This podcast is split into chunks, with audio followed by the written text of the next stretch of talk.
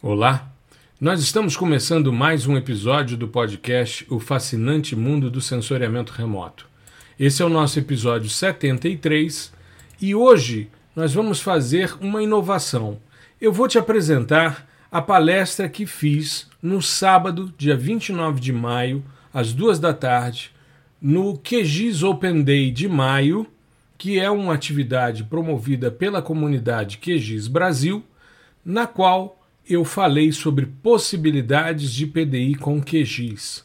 Foi uma aula que eu tive oportunidade de mostrar todo o fluxo de processamento, desde o início da aquisição da imagem digital até a verificação da acurácia e até mesmo processamentos mais avançados, como é o caso de processamento de dados hiperespectrais. Eu vou, a partir de agora, te apresentar na íntegra a minha fala do QGIS Open Day, maio 2021. Eu espero que você goste. Vamos lá? Vamos falar sobre possibilidades de PDI com QGIS. É, meus amigos, eu venho há mais de 30 anos trabalhando com ensino de sensoriamento remoto. Sensoriamento remoto, para mim, sempre foi uma área fascinante, um mundo a ser explorado com muita possibilidade, mas um mundo de grandes possibilidades, de grandes potencialidades. Eu vinha, ao longo dos anos, né, trabalhando com software proprietário por uma questão de termos na universidade essa cultura, uma cultura que eu considero muito equivocada, de acharmos que software livre não tem a mesma potencialidade, não tem o mesmo suporte, e com isso a gente acaba criando umas, umas relações bastante estranhas com os softwares livres. Só que o que, que acontecia? Eu continuava dentro da universidade com um software cuja licença ela começa na faixa de 30 mil por ano, e os meus alunos, quando saíam, treinados naquele tipo de plataforma, eles tinham duas opções: ou eles aprendiam outra, ou eles optavam por é, software pirata. E é extremamente complicado você, de alguma forma, ser conivente com isso. Então, nos últimos anos, eu venho estudando softwares livres e o QGIS, para mim, foi uma grande novidade, porque eu já o conhecia desde a época do Quantum GIS, né, desde as primeiras versões, mas eh, eu sempre o encarava como um SIG e não como um software de PDI. Mas, com o passar do tempo e com as discussões é, que foram surgindo nos grupos, no Facebook, no Telegram, enfim, a gente vai percebendo as potencialidades. Então, eu queria fazer uma, uma fala muito voltado na estrutura do que é um processamento digital de imagens do início ao fim e mostrar como é que a gente pode fazer isso usando QGIS. Tá? Então, começando aqui, eu queria mostrar para vocês o que é o fluxo do PDI, do processamento digital de imagem ele começa, claro, com a aquisição da imagem digital. É, depois nós passamos por etapas de pré-processamento que vão de correção radiométrica. Normalmente essa correção radiométrica tem um enfoque mais na correção atmosférica.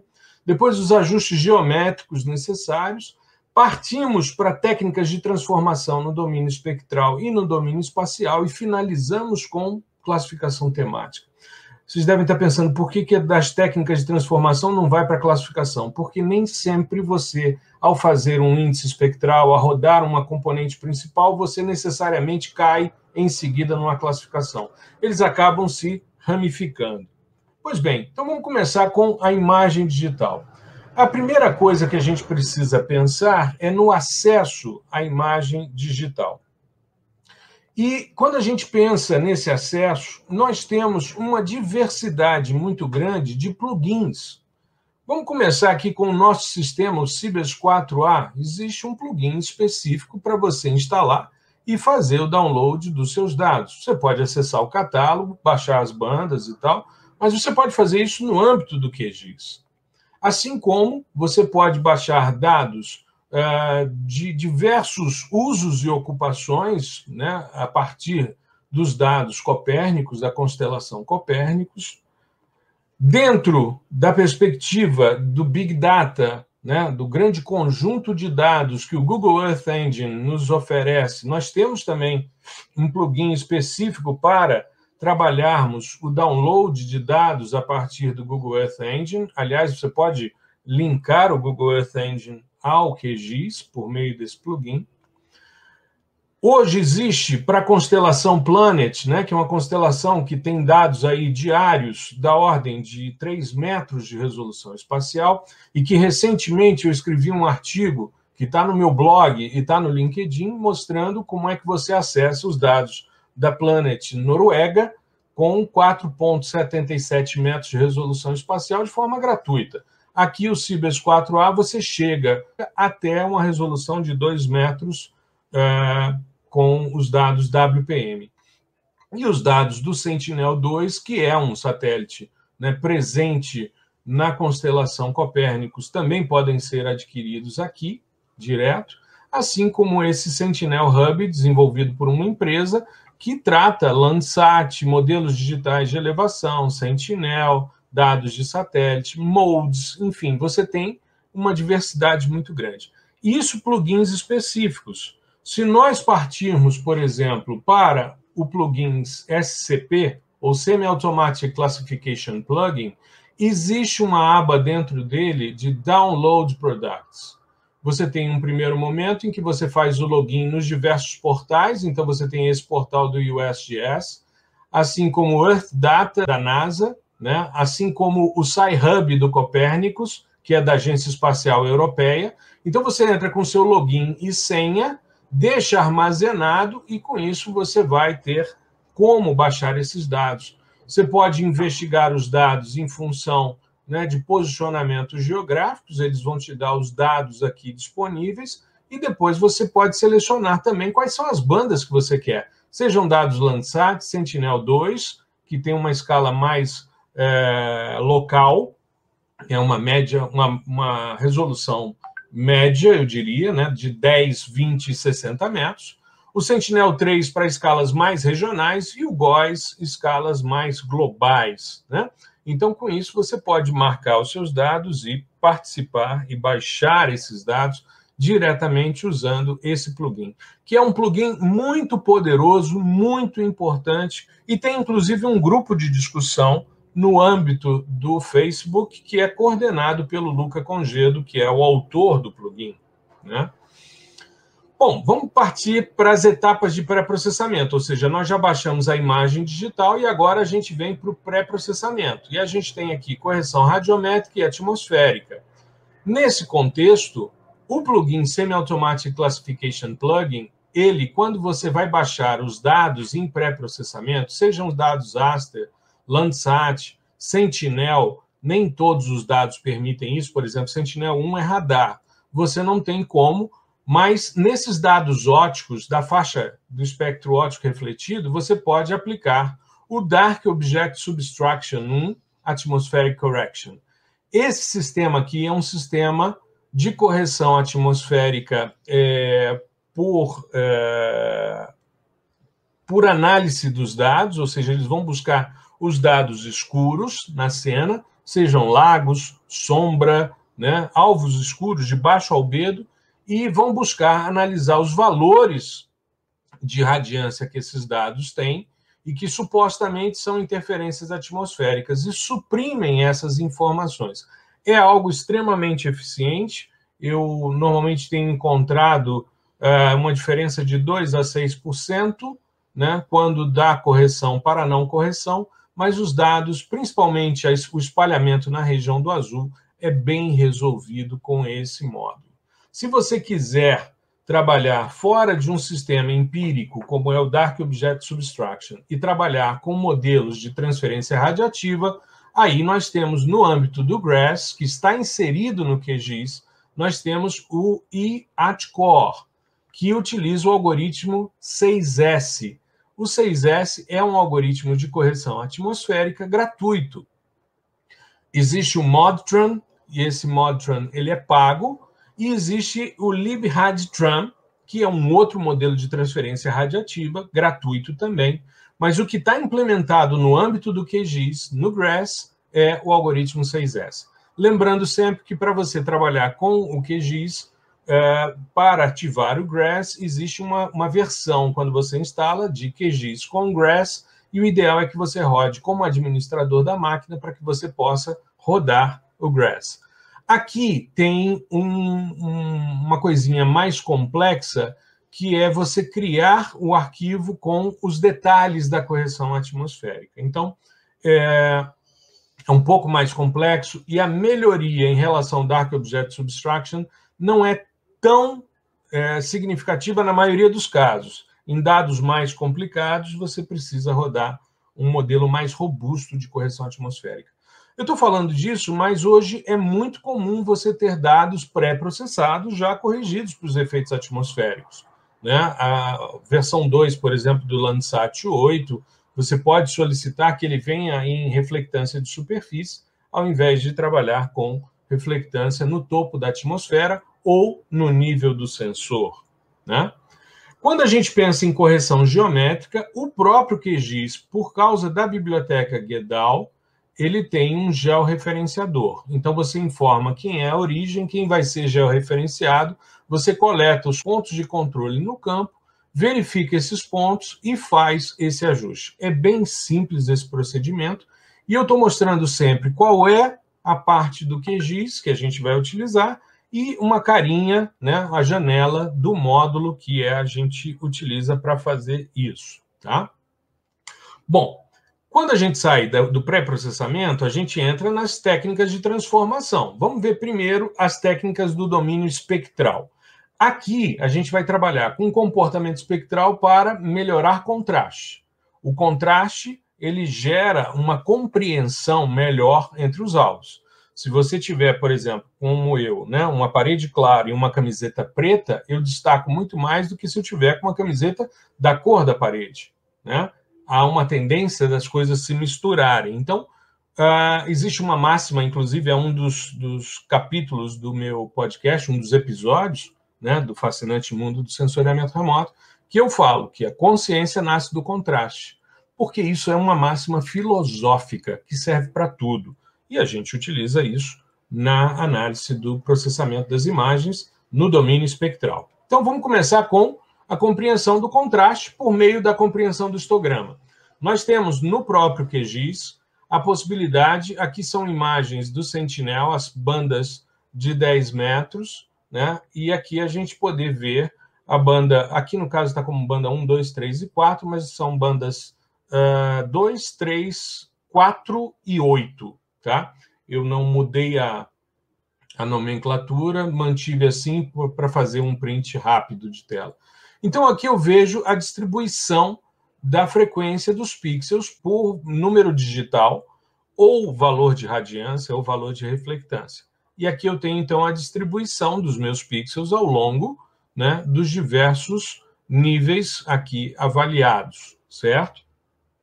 E eu posso e devo fazer a expansão desse histograma. No próprio QGIS, na aba de estilização de camadas, quando a gente faz uma composição colorida como essa, em que a gente está utilizando né, as três bandas aqui, você pode melhorar o contraste e estender para mínimo e máximo e fazer a configuração. Você pode definir um intervalo, você tem uma expansão linear com 2% de saturação, ou seja, você deixa de 0 a 2% de fora, expande de 2% a 98% e deixa de fora os outros 2%. Então, você faz um corte né, e expande somente o meio. O mínimo e máximo é uma expansão histogrâmica de todo o seu histograma usando os valores mínimos e máximos por meio de uma expansão linear. Já média e desvio padrão, e aqui são dois desvios padrão, Tá? Então, o QGIS tem naturalmente a possibilidade de trabalhar com é, expansões lineares, linear com 2% de saturação, mínimo e máximo, e o gaussiânico, tá certo? Esses são é, os algoritmos de expansão histogrâmica que a gente tem no âmbito do QGIS. Muito bem. Para operações aritméticas, no QGIS e pela biblioteca Gedal, a gente tem a calculadora raster, que é uma das mais simples mais fáceis da gente trabalhar. Você tem aqui as bandas que foram né, é, colocadas. Aqui era uma área 2, as bandas de 1 a 4. Eu tenho os diversos operadores aqui. Então eu escrevo, clicando duas vezes aqui, entra a banda, aí eu coloco o operador, coloco outra banda, vou compondo a minha, a minha operação aritmética e faço um arquivo de saída em formato GeoTIFF e já coloco ele no projeto. E aí mando executar e ele roda com muita facilidade. É talvez uma das calculadoras raster que são muito comuns em todos os softwares de PDI, mas é talvez uma das mais simples e mais intuitivas que a gente tem no mercado hoje, é a do Guidal, e que está já nativa no âmbito do QGIS, né, na aba raster. Rotação espectral. As bandas espectrais, principalmente quando a gente fala de faixa da luz visível, nós temos uma possibilidade de trabalhar com uma redundância muito grande entre os dados. Para reduzir essa redundância, para ampliar né, a variância dos meus dados em poucas bandas, eu posso fazer rotação espectral. Existem métodos de descorrelação para você descorrelacionar uma banda que é altamente correlacionável com outra, e o procedimento mais usual é a análise de componentes principais, que é um método de estatística multivariada, no qual nós, por meio do cálculo de autovetores e autovalores, nós rotacionamos os espectros, né, os ambientes, os, os escatergramas bidimensionais ou n-dimensionais, e com isso a gente descorrelaciona. A gente acaba com a redundância e consegue concentrar os dados, a variância dos dados em poucas bandas. Além disso, é muito fácil você conseguir separar, é, por meio de um limiar muito, muito nítido, né, o que é sinal de ruído. Então, também é um procedimento. É um módulo do GRASS, né? Uh, Principal Components Analysis, PCA, né? É o termo em inglês, mas aqui ele já aparece como ACP, análise de componentes principais para processamento de imagens. Né? Um processo muito simples, muito fácil de ser rodado. Lembrando que o GRASS, você precisa entrar no QGIS um pouquinho diferente, como eu já falei. Bom, fusão. Nós temos fusão no GRASS, né? nós temos fusão é, em algumas outras é, plataformas, mas eu, particularmente, gosto muito do módulo de fusão do Orfeu Toolbox. Tanto fora do QGIS, mas dentro do QGIS ele roda muito bem também. Você só precisa, antes de rodar a, a fusão, né, jogar uma banda de alta resolução num modelo multispectral, você precisa calcular essa banda XS aqui, ó. A banda XS é a multispectral redimensionada para pancromática. E isso a gente faz também no módulo do, do Orfeu Toolbox, que está disponível no, no QGIS, é, chamado Superimpose. E aí você faz depois, você vem aqui com Input Pan Image, né? A pancromática é aquela de alta resolução. No caso, por exemplo, do Cibers 4A é a de 2 metros. A XS é a de 8 metros, reamostrada para as dimensões da pancromática. E aqui você tem três algoritmos. Eu gosto muito do RCS, que é o algoritmo mais simples, né? E você então manda executar. Eu normalmente percebo que funciona melhor para mim, tanto no Mac como no, no PC, funciona melhor para mim fazer em arquivo temporário e depois exportar o temporário como TIFF. Tá? Isso eu tenho visto como sendo algo bastante interessante. Mas é, é algo a se testar. Funciona muito bem e é hoje, talvez, um dos modos de fusão mais eficientes que a gente tem no mercado. Em termos de técnicas de transformação no domínio espacial, nós temos basicamente dois grandes grupos de filtros de frequência espacial. Nós temos os filtros convolucionais, e aí a gente tem agora o Whitebox Tools, que é o, o sucessor do Whitebox Get, que roda também no âmbito do QGIS. Você só precisa indicar onde é que está o programa e baixar o plugin dele, mas é super simples. E olha a quantidade de filtros que ele tem. Ele tem uma diversidade enorme de filtros. filtros gaussiânicos, passa baixa, filtros do tipo Laplaciano, filtros de detecção de borda, como são os filtros de, de Roberts, os filtros de Sobel, né? enfim. Tem os filtros para dados de radar, como Lee Sigma Filter, né? enfim, você tem uma diversidade enorme. E você tem aqui o User Defined Weight Filter. Né? Aqui eu peguei o Mean Filter, né? só para mostrar que você pode fazer um operador kernel com várias dimensões, esse aqui 3x3, e aqui você pode entrar e você define como é o seu operador kernel. É extremamente legal.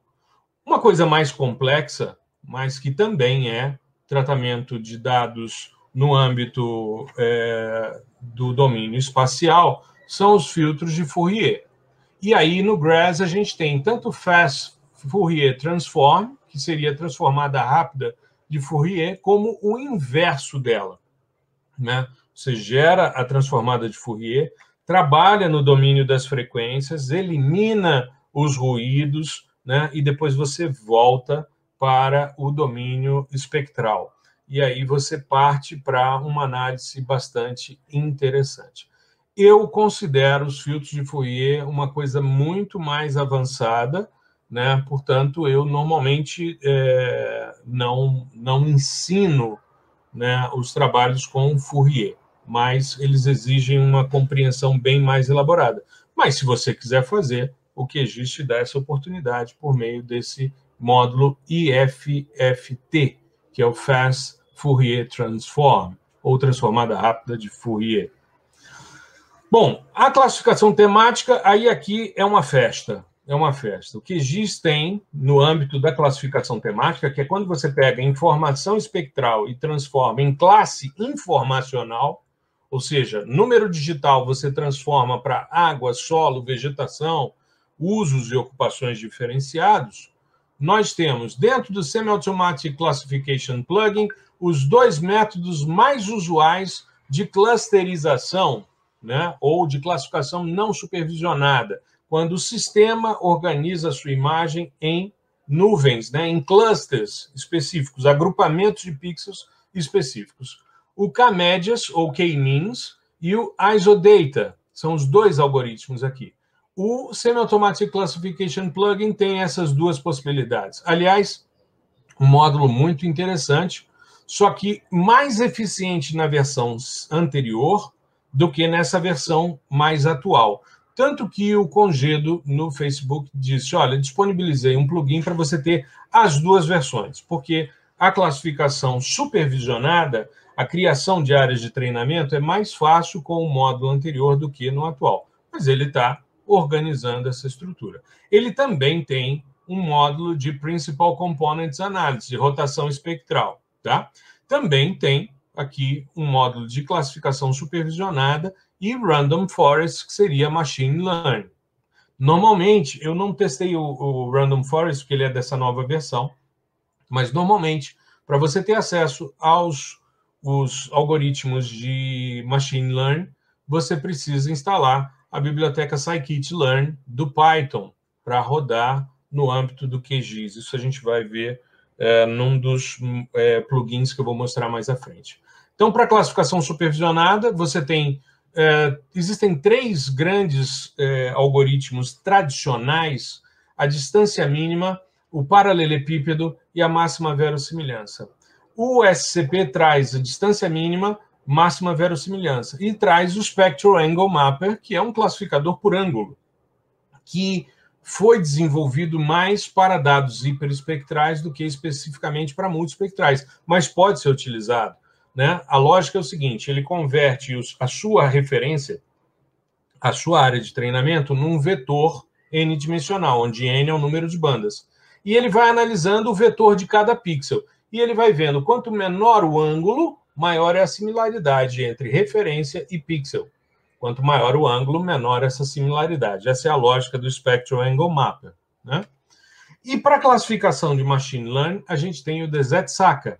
O DZSACA é um plugin extremamente eficiente, só que ele vem setado por default para o Gaussian Mixel Model. E ele tem Random Forest, Support Vector Machines e o KNN. Né? Então, é, para você habilitar, você precisa fazer a instalação da é, biblioteca Scikit-Learn para você poder usufruir desses algoritmos. Extremamente simples de usar e muito, mas muito eficiente esse plugin, certo? Bom, depois que você classifica, existe uma etapa de pós-classificação, que é a verificação da acurácia. Né?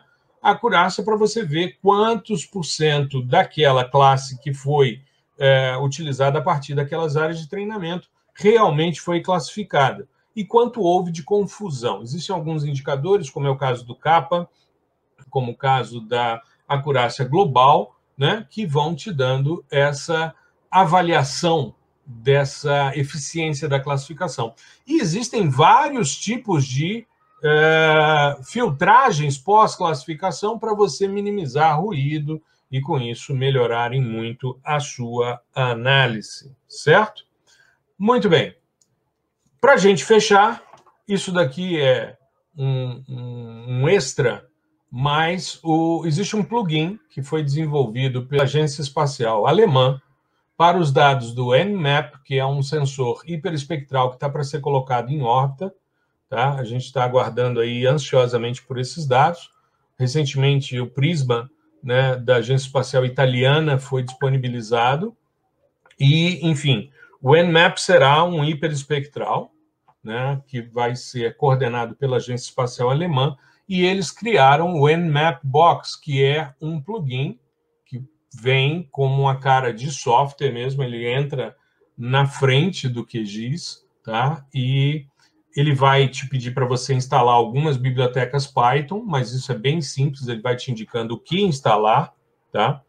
E, e você pode trabalhar com dados hiperespectrais também, alguma coisa de processamento de dados hiperespectrais, assim como existem plugins para tratamento de dados de radar. Mas como não é a minha praia, eu deixo para é, um outro momento, tá? Bom, é, ou seja, você pode fazer tudo no QGIS. Isso é a, a conclusão que a gente chega depois de ver todo o fluxo de processamento e ver que tudo pode ser feito no QGIS, né? Keep calm and use QGIS, certo? Eu acho que é uma, uma questão que eu gostaria de deixar. E eu queria compartilhar duas coisas com vocês antes de encerrar minha fala. Primeiro, ontem, depois que eu falei com vocês, eu fui fazer uma análise das questões do podcast e percebi, ontem nós chegamos a 15 mil downloads de episódios do fascinante mundo do sensoriamento remoto. Então, isso muito me honra. Eu agradeço imensamente a todas as pessoas que, desde o dia 15 de janeiro do ano passado, vêm consumindo em todas as plataformas digitais o podcast Fascinante Mundo do Sensoriamento Remoto, que foi o primeiro podcast em português sobre sensoriamento remoto. Tá é, sendo consumido, inclusive, fora do país, nos países de língua portuguesa. Tá? E eu gostaria também de compartilhar com vocês que quase não chego na hora, porque hoje foi dia de tomar a primeira dose da vacina. Então, hoje, o velhinho aqui foi, depois de um ano e meio quase dentro de casa, confinado por ser grupo de risco, né? Hoje tomei a primeira dose, ainda estou falando com vocês dessa forma, provavelmente na próxima palestra já aparecerei como um jacaré, tá certo? Então, viva a ciência, viva o SUS, vacina para todo mundo, se Deus quiser, para a gente poder fazer um evento como esse num grande auditório, com um monte de gente junto, para a gente poder comemorar né, é, a utilização do QGIS, tá certo? Gente, obrigado. Está aqui o meu contato nas redes sociais, Prof. Gustavo Batista. Queria agradecer imensamente a oportunidade de estar aqui com vocês nesse sábado maravilhoso, extremamente importante para mim. Primeiro, Dia do Geógrafo. Segundo, vacinado com a primeira dose que foi testada numa universidade, na Unifesp, uma universidade pública é, federal que desenvolve ciência com muita seriedade. E eu, que sou professor universitário, tenho muito orgulho da ciência brasileira. Obrigado, gente. Essa foi a minha fala no QGIS Open Day do dia 29 de maio, dia do geógrafo, que ocorreu no sábado passado. Se você quiser visualizar todos esses módulos, todas essas possibilidades do fluxo de processamento que eu apresentei na minha palestra, Na segunda-feira, às 5 da tarde, eu estarei ao vivo no YouTube, como toda semana, apresentando os aspectos visuais do episódio e discutindo com você em tempo real, de forma síncrona, essas questões sobre possibilidades de processamento digital de imagens de satélites no âmbito do QGIS. Tá legal? Espero que você fique bem, se cuide. Um grande abraço.